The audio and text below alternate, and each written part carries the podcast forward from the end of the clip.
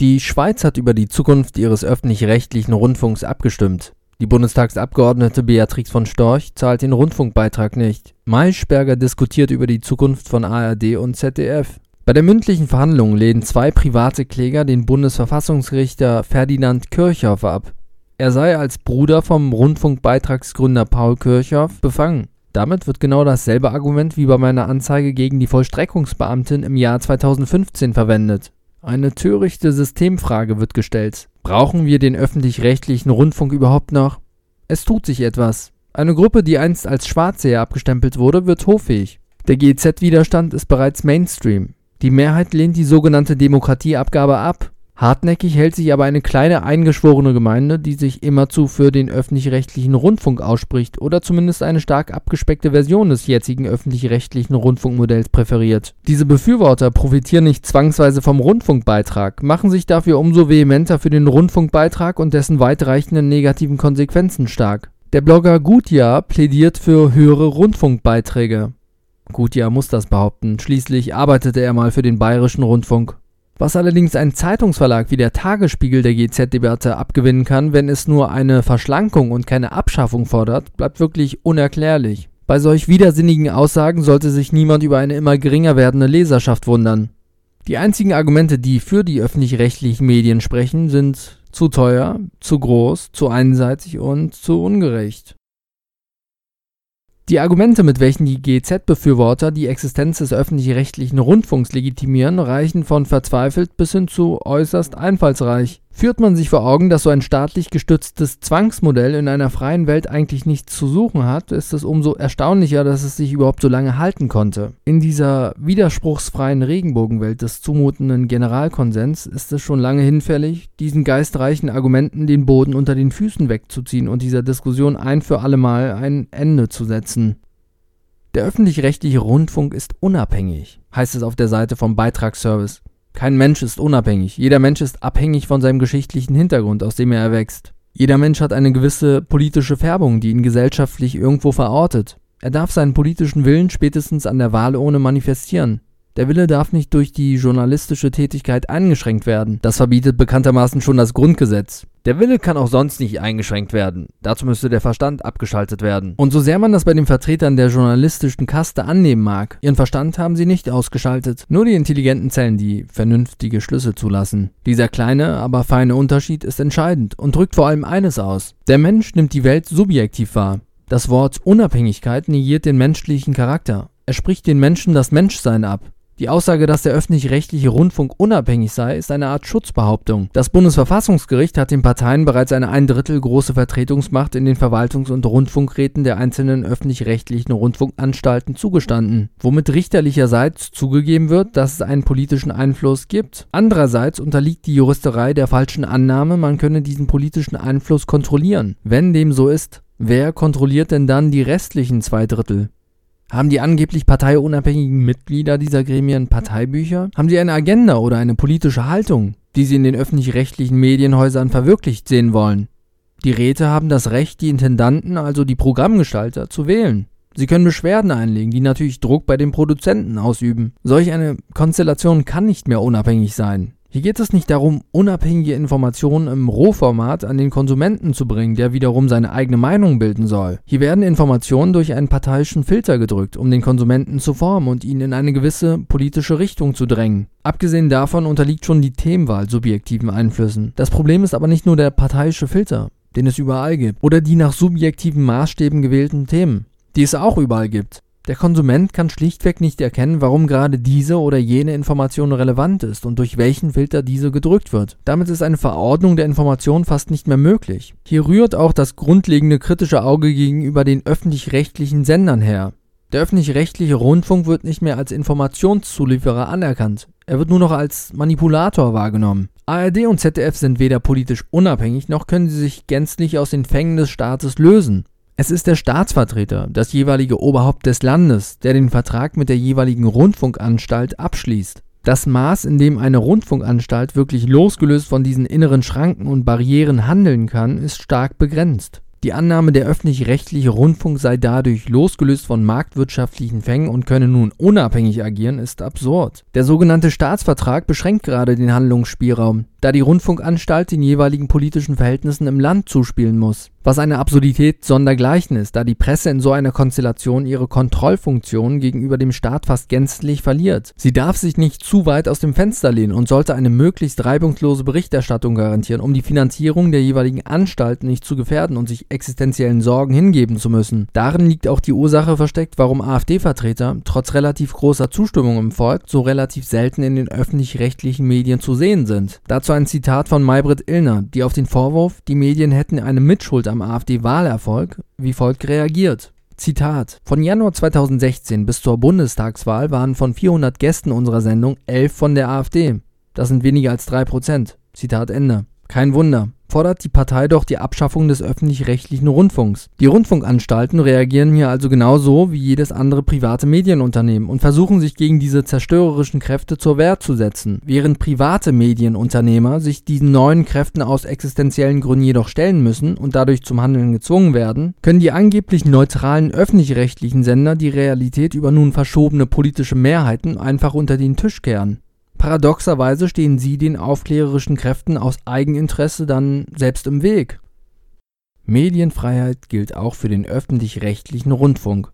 Diesen Satz muss man sich mehrfach auf der Zunge zergehen lassen. Er wurde vor kurzem erst in einer Pressemitteilung von der SPD-Bundestagsfraktion abgegeben und kann so vermutlich auch bei zahlreichen anderen Parteien und Parteimitgliedern in ähnlicher Form wiedergefunden werden. Das wirklich Falsche an dieser Aussage ist dieser zum Himmel schreiende Widerspruch und die missbräuchliche Verwendung des Wortes Freiheit. Die öffentlich-rechtlichen Sender existieren auf der Grundlage von Zwang. Kein Mensch zahlt den Rundfunkbeitrag freiwillig an den Beitragsservice. Die Deutschen werden von Politikern und staatlichen Vollstreckern zur Zahlung gezwungen. Wie wir auch gerade festgestellt haben, sind die öffentlich-rechtlichen Medienanstalten auch nicht frei von parteiischen oder staatlichen Einflüssen. Wie schon erwähnt, der Vertrag wird mit einem Repräsentanten des Landes abgeschlossen und von Parteien mit mindestens einer Eindrittelmehrheit aus den Räten heraus kontrolliert. Die öffentlich-rechtlichen Rundfunkanstalten sind also keine Medien, die auf dem Fundament der Freiheit fußen. Mediale Freiheit mit den öffentlich-rechtlichen Rundfunkanstalten in Verbindung zu bringen, ist unlogisch. Parteien, die solche Relationen aufstellen, vertreten natürlich ausschließlich Eigeninteressen. Wenn die SPD von medialer Freiheit der öffentlich-rechtlichen Rundfunkanstalten spricht, dann geht es hier nicht um tatsächliche mediale Freiheit.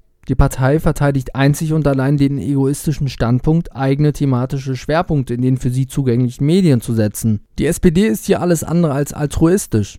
Die Partei möchte Wählerstimmen generieren. Der öffentlich-rechtliche Rundfunk ist Teil der Marketingstrategie. Die Parteien kämpfen für die Einflussnahme in diesem staatlich gestützten Medienmodell und werden niemals für ein möglichst unparteiisches Medienmodell werben. Das würde nämlich bedeuten, dass der öffentlich-rechtliche Rundfunk abgeschafft werden müsste. Medienunternehmen müssten letztlich wie jedes andere Unternehmen miteinander konkurrieren. Die Finanzierungsmodelle der Unternehmen würden sich in der Tat unterscheiden. Private Medienunternehmen würden jedoch niemals Rentnern unter Androhung von Zwangsmitteln grundlos ihr Konto plündern. Wer anderen keine Freiheitsrechte zugesteht, darf für sich selbst keine Freiheitsrechte einfordern und diese erst recht nicht für sich beanspruchen. Der öffentlich-rechtliche Rundfunk ist vielseitig. Auch mit solchen Sätzen verteidigen ARD und ZDF ihre Existenz. Vielseitigkeit setzt der Beitragsservice mit einer großen Senderfamilie gleich, die in verschiedensten Themengebieten angesiedelt ist. Vielseitigkeit ist im öffentlich-rechtlichen Rundfunk tatsächlich vorhanden. Es gibt die verschiedensten Formate, die eine bunte Programmvielfalt widerspiegeln. Für alt und jung und die verschiedensten Zielgruppen ist sozusagen alles abgedeckt. Richtig? Falsch. Das Durchschnittsalter des ARD- und ZDF-Zuschauers liegt bei über 60 Jahren. Die öffentlich-rechtlichen Sender leiden im besonderen Ausmaß an der neuen medialen Konkurrenz, welche sich im weltweiten Netz heimisch fühlt. Aber statt hier gegenzuhalten, haben sie die breite Masse bereits abgeschrieben, dessen Durchschnittsalter nebenbei gesagt bei 44 Jahren liegt. Der ARD- und ZDF-Zuschauer wird immer älter. Die öffentlich-rechtlichen Anstalten versuchen mit ihrer neuen Medienplattform Funk gegenzusteuern. Dafür haben sie eine Reihe von Medienformaten von vielen privaten Produktionsfirmen aufgekauft. Dieses Aufkaufen von fremden Produktionen signalisiert dreierlei. Erstens ist der öffentlich-rechtliche Rundfunk ratlos, was Zielgruppenansprache angeht. Sie kaufen sich daher gerne bereits schon bei YouTube etablierte Formate auf. Der Aufkauf ist reiner Symbolakt für ein scheinbar vielfältigeres jüngeres Publikum. Er ist aber vor allem eine gigantische Umverteilung in Richtung gut vernetzter Produktionsfirmen. Zweitens signalisiert der Aufkauf von fremden Produktionen die Kreativlosigkeit der öffentlich-rechtlichen Anstalten. Drittens legt der Aufkauf internetbasierter Sendeformate eine veraltete Geisteshaltung der öffentlich-rechtlichen Sender offen. Sie wollen sich intern gar nicht mit dem neuen Medium Internet beschäftigen. Sie lassen andere beschäftigen und wenden deshalb auch nur einen Bruchteil der Mehreinnahmen für die neuen Sendeformate auf. Seit Einführung des Rundfunkbeitrags im Jahr 2013 flossen laut Tagesspiegel 1,5 Milliarden Euro mehr in die Kassen der öffentlich-rechtlichen Sendeanstalten. Das neue Sendeformat Funk, welches 2016 auf die Beine gestellt wurde, kostet allerdings nur 45 Millionen Euro.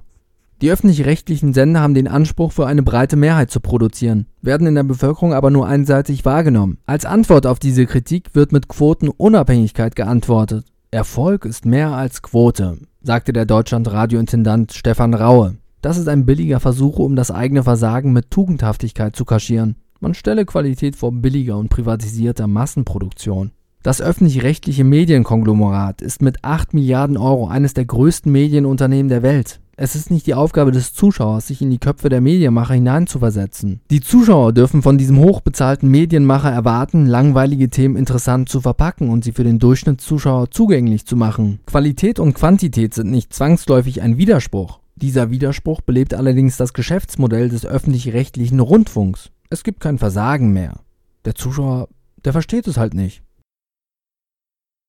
Zahlen lügen nicht. Sie zeigen die nackten Tatsachen. 8 Milliarden Euro zahlen deutsche Haushalte per Zwang an den öffentlich-rechtlichen Rundfunk. Die größten Konkurrenten Pro7 Sat1 Media und die RTL Group hatten 2017 jeweils einen Umsatz von 4 Milliarden Euro und 6,3 Milliarden Euro. Die Privaten gewinnen. Die Privaten gewinnen 2017 mit einer 52-prozentigen Zuschauerquote. Die Privaten gewinnen auch in den sozialen Medien. Auf Facebook und Twitter stehen den 2,5 Millionen Fans vom ersten und zweiten deutschen Fernsehen 5,5 Millionen Fans von Pro7 und RTL gegenüber. Die öffentlich-rechtlichen Sender haben auf YouTube zwar mehr Abonnenten, ein ordentlicher Vergleich ist auf dieser Plattform allerdings nicht zulässig. Die privaten Sender leben von ihren Fernsehproduktionen und können es sich nicht erlauben, ganze Formate kostenlos auf einer konkurrierenden Plattform hochzuladen. Die öffentlich-rechtlichen Sendeanstalten haben keine echten wirtschaftlichen Restriktionen. Die Zwangsgebühren fließen immer, egal ob Inhalte auf YouTube hochgeladen werden oder nicht. ARD hat bereits schon über 5500 Videos auf ihren YouTube-Kanal hochgeladen. Die privaten Sender können sich solche Zahlen aus wirtschaftlichen Überlegungen heraus nicht leisten und meiden den Wettbewerb verständlicherweise auf dieser Plattform. Ein YouTube-Vergleich ist deshalb nicht möglich und der öffentlich-rechtliche Rundfunk verliert nach wie vor in jeder quantitativ belegbaren Kategorie. ARD ist aber besonders, finde ich. Sie haben einen Bereich gefunden, in dem die öffentlich-rechtlichen Sendeanstalten doch gewinnen. Informationssendung. Die Zuschauerzahlen liegen klar auf ihrer Seite, aber die Zahlen stinken natürlich hinten und vorne. Wenn die öffentlich-rechtlichen Sendeanstalten nur Infosendungen sein wollen, dann darf der Rundfunkbeitrag nicht 8 Milliarden Euro kosten. Weniger Beiträge möchten die öffentlich-rechtlichen Sender natürlich dennoch nicht. Der ARD-Chef Ulrich Wilhelm fordert deshalb mehr Geld. Sich aber auf nur eine Kategorie zu fokussieren, in der man nur deshalb gewinnt, weil ökonomische Gesetze beim öffentlich-rechtlichen Rundfunk keine Rolle spielen, ist Schwachsinn. Es wäre in etwa so, wie wenn RTL die Marktanteile aller Sendungen vergleicht, in denen Frauen getauscht werden. In der Kategorie würden sie auch gewinnen. Solche Vergleiche sind lachhaft und sinnlos. Der öffentlich-rechtliche Rundfunk möchte ja gerade ein vielfältiges Angebot bieten, um die breite Masse anzusprechen. Da müssen sie schon gefallen lassen, auch gesamtheitlich mit anderen verglichen zu werden. Wie wir festgestellt haben, verlieren sie den Quotenvergleich. Wenn ARD diesen Vergleich aber schon aufstellt und der Meinung ist, bei Informationssendungen die Nase vorn zu haben, dann sollte sie ein ganzheitlicheres Bild darbieten. Ihre Informationssendungen laden sie in ihre Online-Mediatheken. Es wäre daher nur fair, wenn man andere internetbasierte News-Plattformen in diese Betrachtung hinzuzieht. Die Webseite ard.de hat laut alexa.com einen Rang von 239, zdf.de hat einen Rang von 59. Damit sind sie schlechter als viele private News-Plattformen. Focus.de hat einen Rang von 35, Bild.de hat einen Rang von 27, Spiegel.de hat einen Rang von 24. Der öffentlich-rechtliche Rundfunk verliert also sogar in der Kategorie, die er sich selbst ausgesucht hat. Es ist nachvollziehbar, warum die öffentlich-rechtlichen Sendeanstalten sich nicht mit Quoten und Besucherzahlen anderer privater Medienhäuser vergleichen wollen. Sie verlieren diesen Vergleich. Könnte es vielleicht deshalb doch legitim sein, Qualität über der Quote zu sehen, sie sogar quotenunabhängig zu betrachten? Hierzu gibt es ein eindeutiges Nein. Wirtschaftlichkeit muss immer gegeben sein. Wirtschaftlichkeit existiert aber nur, wenn Quoten und Besucherzahlen in die Berechnung einbezogen werden. Wie soll denn ein Medienhaus auch wissen, ob das gesendete Format funktioniert? Qualität muss schließlich auch quantifizierbar sein. Es gibt vier Faktoren, die die Zuschauerzahlen wesentlich beeinflussen können. Schlechte Präsentation, schlechter Inhalt, fehlender Zugang zur Öffentlichkeit oder fehlendes Publikumsinteresse. Bei 8 Milliarden Euro bleibt den öffentlich-rechtlichen Sendeanstalten der Zugang zu einer breiten Öffentlichkeit mit Sicherheit jedoch nicht verwehrt. An der Präsentation und dem Inhalt kann der öffentlich-rechtliche Rundfunk arbeiten. Sehr wohl wären auch Effizienzsteigerungen möglich. Das sagt ja auch die Gebührenkommission KEF, die beim öffentlich-rechtlichen Rundfunk ein Einsparpotenzial von einer halben Milliarde sieht. Die öffentlich-rechtlichen Sendeanstalten müssen sich aber nicht wesentlich verbessern. Das Geld fließt so oder so. Warum sollten sie sich also mehr anstrengen, mehr sparen, besser produzieren oder kreativer sein, als überhaupt notwendig ist? Ganz quotenunabhängig kann aber auch der öffentlich-rechtliche Rundfunk nicht funktionieren. Sie würden den Rückhalt in der Bevölkerung verlieren. Ein bisschen Mühe ist daher dennoch notwendig. Durch den staatlichen Eingriff in den Medienmarkt wird der Wettbewerb verzerrt, im Falle Deutschlands um 8 Milliarden Euro. Es ist schwer vorherzusehen, wie ein freier deutscher Medienmarkt aussehen könnte, wenn es diesen staatlich geschaffenen öffentlich-rechtlichen Rundfunk nicht gäbe. Eines kann ich aber jetzt schon verraten. Er wird alles andere als perfekt sein. Einen perfekten Markt gibt es nicht. Er impliziert nämlich, dass es so etwas wie ein perfektes Produkt gibt. Der Versuch, ihn perfekter zu gestalten, ist zum Scheitern verurteilt. Auf Imperfektion reagiert der Markt mit alternativen Angeboten. Es würden verschiedene Medienhäuser das Licht der Welt erblicken, um auf verschiedene Kundeninteressen zu reagieren. Diese verschiedenen Angebote machen den Medienmarkt nicht perfekt, sie machen ihn aber vielfältiger. Dieser natürliche Mechanismus wird durch den milliardenschweren staatlichen Eingriff torpediert. Medienmacher, die keine ausreichend großen finanziellen Anreiz in einem verzerrten Markt sehen, werden ihre Bemühungen, in dieser Industrie Fuß zu fassen, einstellen. Die zahlungsfreudigen Kunden fehlen schließlich. Dieser Umstand ist den Faktoren Zeit und Geld geschuldet. Der durchschnittliche Medienkonsument hat nur begrenzt viel Zeit und begrenzt viel Geld, um Medien zu konsumieren. Ein Medium kann alles sein, was Informationen transportiert. DVDs, Internetseiten, Online-Mediathek, Kinoleinwände, Zeitungen etc. All diese Medien buhlen um die Aufmerksamkeit des Konsumenten. Sie wollen seine Zeit, sie wollen sein Geld. Nehmen wir mal an, der durchschnittliche deutsche Privathaushalt gibt jährlich 500 Euro für seinen Medienkonsum aus. Wenn der öffentlich-rechtliche Rundfunk jährlich 210 Euro davon abzweigt, fehlt dieses Geld für neue kreative alternative Medienprojekte. Die 210 Euro fließen stattdessen in einen Apparat, der nur deshalb Geld bekommt, weil irgendjemand in der Politik, irgendeine Kommission, irgendein Bürokrat für den Erhalt und die Höhe des Beitrags gestimmt hat, unabhängig davon, ob dieser Rundfunk konsumiert wird oder nicht. Der Konsument, das kritische Element, derjenige, der die Medien selber kontrolliert, fehlt. Über den Erfolg entscheidet nicht Kreativität, nicht Intelligenz, nicht Fleiß, nicht einmal Effizienz. Über Erfolg entscheidet jemand anderes mit politischem Einfluss. Hollywood war einst einfach nur ein unbedeutender Ort in Kalifornien gewesen. Heute beschreibt der Ort die Geburtsstätte der einflussreichsten Blockbuster weltweit. Der Erfolg Hollywoods ist nicht der englischen Sprache geschuldet, obwohl sie ihn sicherlich begünstigte. Die Kinoindustrie wurde einst in Frankreich gegründet. Hollywoods Geschichte begann mit einem Kartell, welches Konkurrenz durch Patente und andere Regularien vom Wettbewerb ausschließen sollte es waren Menschen wie Karl Lemle gewesen, die dieses Kartell herausgefordert haben und durch einen freiheitlicheren Medienmarkt Hollywood zu dem gemacht haben, was es heute ist. Ich gebe zu, die öffentlich-rechtlichen Rundfunkanstalten mit Hollywood zu vergleichen, wirkt absurd. Die Anstalten sind so schlecht und so weit von Hollywood entfernt, dass eine Gegenüberstellung nicht einmal sinnvoll erscheint. Man müsste die öffentlich-rechtlichen viel eher mit einer somalischen Dorfzeitung vergleichen. Diese müssten einen ähnlichen Einfluss in der Welt haben. Zumindest sollte dieser Vergleich verdeutlichen, wonach Industrien greifen sollten. Nach den Sternen. An dieser Stelle haben wir aber nur ARD und ZDF, dessen bürokratische Denke man in jeder Sendung zu spüren bekommt. Diese Medienbürokratie produziert im Übrigen doppelt so teuer als private Sendeunternehmen. Im Jahr 2011 hat die Bundeszentrale für politische Bildung konkrete Zahlen veröffentlicht. Während ZDF durchschnittlich 2500 Euro pro Sendeminute zahlte, kostete die Sendeminute bei Pro7 nur 1300 Euro. Die Zahlen dürften sich nicht wesentlich verbessert haben eher verschlechtert, denn der öffentlich-rechtliche Rundfunk hat seit dem Rundfunkbeitrag Mehreinnahmen in Milliardenhöhe zu verzeichnen. Die Kosten, die ARD und ZDF verursachen, sind nicht nur monetär zu beziffern. Die öffentlich-rechtlichen Anstalten fügen Deutschland Schaden zu, weil sie nicht in der Lage sind, die Meinungsvielfalt, die kulturelle Vielfalt und das kreative Potenzial dieses Landes einzufangen und es zu multiplizieren. Die öffentlich-rechtlichen Rundfunkanstalten sind der Klotz am Bein der deutschen Medienwirtschaft. Der öffentlich-rechtliche Rundfunk wurde damals von den Alliierten geschaffen, um die Deutschen umzuerziehen. Re-Education nannten es die Alliierten. Der öffentlich-rechtliche Rundfunk war Teil der Entnazifizierungsstrategie. Das besiegte Volk sollte vom Faschismus in die Demokratie geführt werden. Das von den Nazis aufgestellte und gefährliche zentrale Propagandanetzwerk sollte ein für alle Mal vernichtet werden. Ein dezentrales Gegenmodell wurde damit geboren. In allen Besatzungszonen wurden öffentlich-rechtliche Anstalten errichtet. Kontrolliert wurden die Anstalten in der Anfangszeit von den Alliierten selbst. Das Ideal der öffentlich-rechtlichen Berichterstattung wird durch den Paragraphen 3 Nummer 4 des HR-Gesetzes treffend beschrieben. Zitat Die Berichterstattung muss wahrheitsgetreu und sachlich sein. Nachrichten und Stellungnahmen dazu sind deutlich voneinander zu trennen. Zweifel an der Richtigkeit sind auszudrücken. Kommentare zu den Nachrichten müssen unter Nennung des Namens des dafür verantwortlichen Verfassers als solche gekennzeichnet werden. Zitat Ende. Ich bin mir sicher, ohne sämtliche Gesetze der Rundfunkanstalten selbst überprüft zu haben, dass diese Ideale auch bei anderen Rundfunkanstalten vertreten werden. All das hört sich doch zunächst positiv an. Was also soll so schlecht an diesem dezentralen öffentlich-rechtlichen Mediennetzwerk sein, das wahrheitsgetreu und sachlich berichten soll? Zunächst einmal finde ich es erstaunlich, dass ein öffentlich-rechtlicher journalistischer Apparat von US-Amerikanern unterstützt wurde.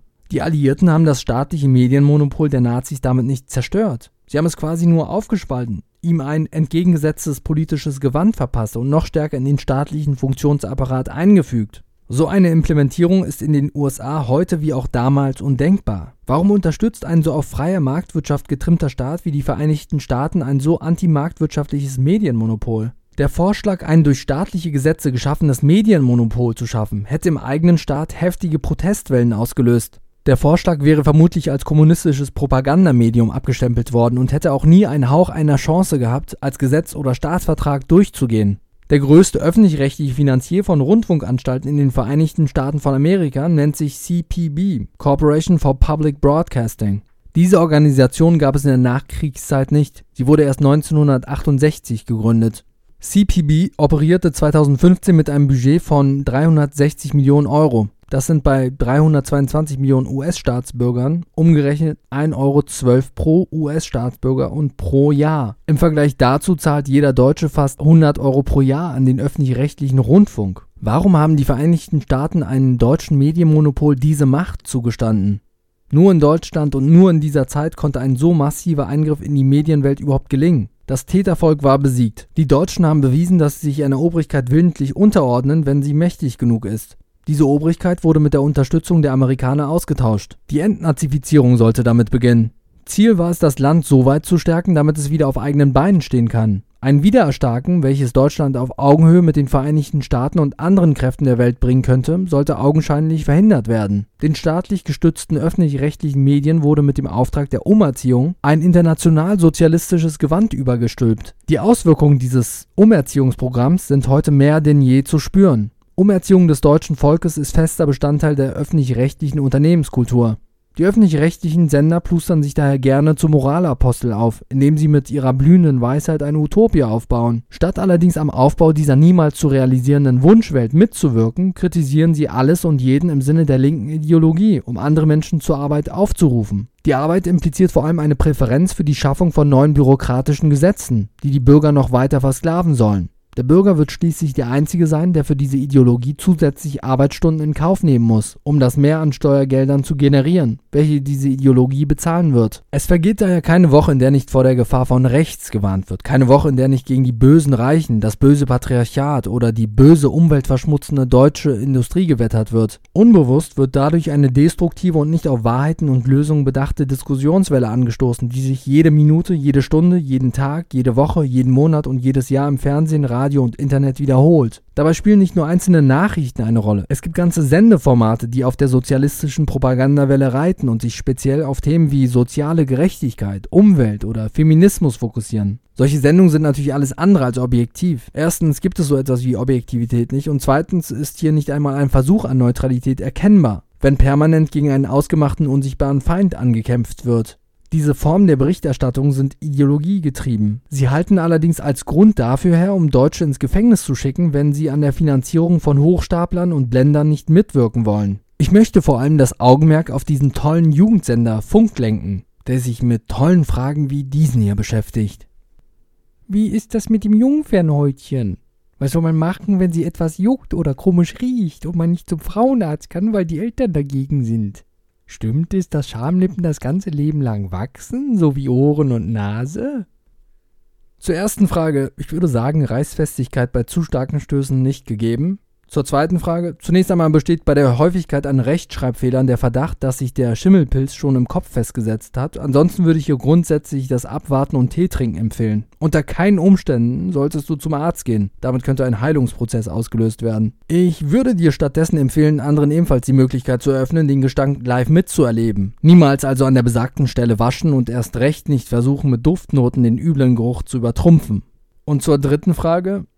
Danke, dieses Bild werde ich nie wieder aus meinem Kopf bekommen. Es geht hier aber nicht nur um einzelne Nachrichten oder linke Sendeformate. Es geht auch um Journalisten, die nicht mehr gefördert werden, wenn sie sich aus dem ideologischen Rahmen zu weit herauslehnen sollten. Frieda Wagner berichtet über Uranmunition und bekommt plötzlich keine Aufträge mehr vom WDR. Gerd Wischnewski kritisiert die offizielle Theorie von 9-11 und bekommt plötzlich keine Aufträge mehr vom WDR. Claudia Zimmermann spricht dem öffentlich-rechtlichen Rundfunk regierungsfreundliche Berichterstattung zu und bekommt plötzlich keine Aufträge mehr vom WDR. Die Propaganda ist bei diesen Säuberungsaktionen weniger offensichtlich als bei so einer nordkoreanischen Tagesschau. Sie ist jedoch nicht weniger effektiv. In dem Moment, in dem einfach Meinungen aus einem so großen Medienapparat wegradiert werden, existieren diese ganz einfach nicht mehr im öffentlichen Bild. Ihre Meinungen gelten nun als absonderlich. Menschen, die diese als abwegig wahrgenommenen Ansichten vertreten, werden als abstruse Gestalten vernommen, die womöglich an Bildungsmangel und Langeweile leiden. Der öffentlich-rechtliche Rundfunk hat quasi unbegrenzte Mittel, um diese Form der psychologischen Kriegsführung durchzuführen und muss sich nicht um Konkurrenz fürchten, da wegen der fehlenden Nachfrage kein politisches Medium der Welt finanziell mit solch einem Monstrum mithalten kann. Volksgruppen lassen sich so permanent spalten und bleiben im gespaltenen Zustand verhaftet. Da hier falsche Paradigmen aufrechterhalten werden, bei denen die unterschiedlichen demografischen Gruppen gegeneinander aufgehetzt oder im günstigsten Fall gegeneinander aufgestachelt werden. Dabei werden auch implizit Mauern zwischen den verschiedenen Volksgruppen aufgebaut, die diese hermetisch voneinander abschirmen sollen. Oftmals erschleicht sich auch der Eindruck, man möchte mit Provokation einfach nur eine Gegenreaktion auslösen, um einen neuen Spaltungsprozess zu kreieren. Ein geteiltes Volk lässt sich immerhin besser beherrschen. Es handelt sich bei den meisten öffentlich-rechtlichen Sendungen um Zirkusveranstaltungen, die Tag ein und Tag aus wiederholt werden. Clownveranstaltungen in Dauerschleife sozusagen. Beim Zirkus wissen die Zuschauer zumindest, dass es einer ist. Bei ARD und ZDF wird durch die professionelle Aufmachung, die man den Newsproduktionen durchaus zugestehen kann, ein echter Wahrheitsgehalt vorgegaukelt. Diese Fassade nimmt der Otto Normalverbraucher als solche gar nicht wahr. Er findet sich in der Hegelschen Dialektik wieder, bei der die öffentlich-rechtlichen Sender mit eigens erfundenen Thesen und Antithesen, unabhängig davon, ob sie denn tatsächlich relevant oder richtig sind, Lösungen implizieren, die natürlich alles andere als freiheitlich oder wahrheitsgetreu oder lösungsorientiert sind. Private Unternehmen bringen uns das Essen auf den Tisch. Private Unternehmen garantieren mit ihren Erfindungen in der Autoindustrie unsere Mobilität. Wem das nicht mobil genug ist, der darf sich jetzt auch bald auf Weltraumreisen freuen, die natürlich ebenfalls von privaten Unternehmen gefördert werden. Jetzt erzählen uns allerdings diese Kontrollfreaks, dass zur Aufrechterhaltung der Demokratie unbedingt ein öffentlich-rechtliches Medienorgan existieren muss, wenngleich doch private Unternehmen unser Überleben sichern. Tja, wie das andere Nationen ohne so ein Medienmonopol schaffen, bleibt wohl ein Mysterium. Es gebe ein Korrespondentennetz, das weltweit einmalig sei, heißt es immer wieder von den öffentlichen. Ja, weil es so teuer ist und kein Unternehmer der Welt so einen Kostenfall in seinem Unternehmen errichten würde. Schon mal was von diesen sozialen Medien gehört? Das sind diese kapitalistischen Erfindungen, die uns Menschen nicht besser und günstiger hätten vernetzen können. Dieses Argument muss es wohl auch in ähnlicher Form zwischen den damaligen Postkutschen und den Automobilherstellern gegeben haben. Automobilhersteller zum Postkutschenhersteller, wir haben das Auto erfunden, damit kommen Kunden viel schneller an ihr Ziel. Der Postkutschenhersteller erwidert, Pferde und Kutschen sind einmalig. Unsere Kunden kommen mit ihnen auch so am Ziel an. Wir brauchen eure Erfindung nicht. Der Automobilhersteller, ja, aber Postkutschen sind doch viel zu langsam. Autos können in ein paar Jahren schon viel schneller sein. Der Postkutschenhersteller, das spielt keine Rolle. Wir waren hier zuerst. Außerdem können unsere Pferde scheißen und im Zweifel scheißen sie den Motor eurer Autos zu.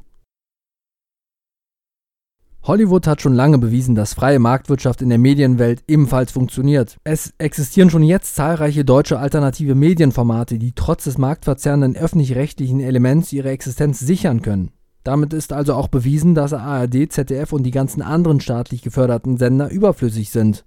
Allerdings ist es auch überflüssig, diese unverbesserlichen Sozialisten vom Gegenteil zu überzeugen. Es wäre in etwa so, wie einen Nordkoreaner von einem kapitalistischen, stromausfallfreien Jahr zu überzeugen. Er würde es nicht mal glauben, wenn er es live miterleben würde. Wenn die öffentlich-rechtlichen Sendeanstalten sowieso einsparen müssen, wie die privaten Medienhäuser. Und wenn die öffentlich-rechtlichen Sendeanstalten sowieso auf die Quote schielen müssen, auch wenn sie das offiziell nicht zugeben. Wenn die öffentlich-rechtlichen Sendeanstalten die privaten Medienhäuser mit Unterhaltungsformaten zu emulieren versuchen und wenn die öffentlich-rechtlichen Sendeanstalten sowieso schon private Medienformate aufkaufen, dann kann das eigene Versagen eigentlich gar nicht mehr besser beschrieben werden. ARD und ZDF offenbaren damit, dass die privaten Sender überlegen sind. Tom Buro hat es aber auch in der Maischberger Sendung offen zugegeben. Die Privaten hätten den Öffentlichen in den Hintern getreten. Gleichzeitig vertritt Buro die Auffassung, die öffentlich-rechtlichen Sender hätten eine Art Kontrollfunktion gegenüber den privaten Sendern zu erfüllen. Ein gewisses Niveau dürfe einfach nicht unterschritten werden. Wenn man sich die Titel einiger Sendungen der Privaten anschaut, dann klappt es mit der Qualitätskontrolle gegenüber den Privatsendern wirklich hervorragend. Zum Beispiel Frauentausch, Partymaus und Partyhengst, Köln 50667, Girls Talk über Sex, Berlin Tag und Nacht, Mila rülpst Leon ins Gesicht, also wenn ARD und ZDF mit Qualitätskontrolle einen immer größer werdenden Tumor meinen, der sich in den Privatsendern ausbreitet und die Zuschauer dazu zwingt, 5 Liter Bleichmittel zu trinken, um diesen seelenfressenden Hirnschmalz des Free TV aus dem Gehirn zu löschen, dann war das definitiv Erfolg auf ganzer Linie.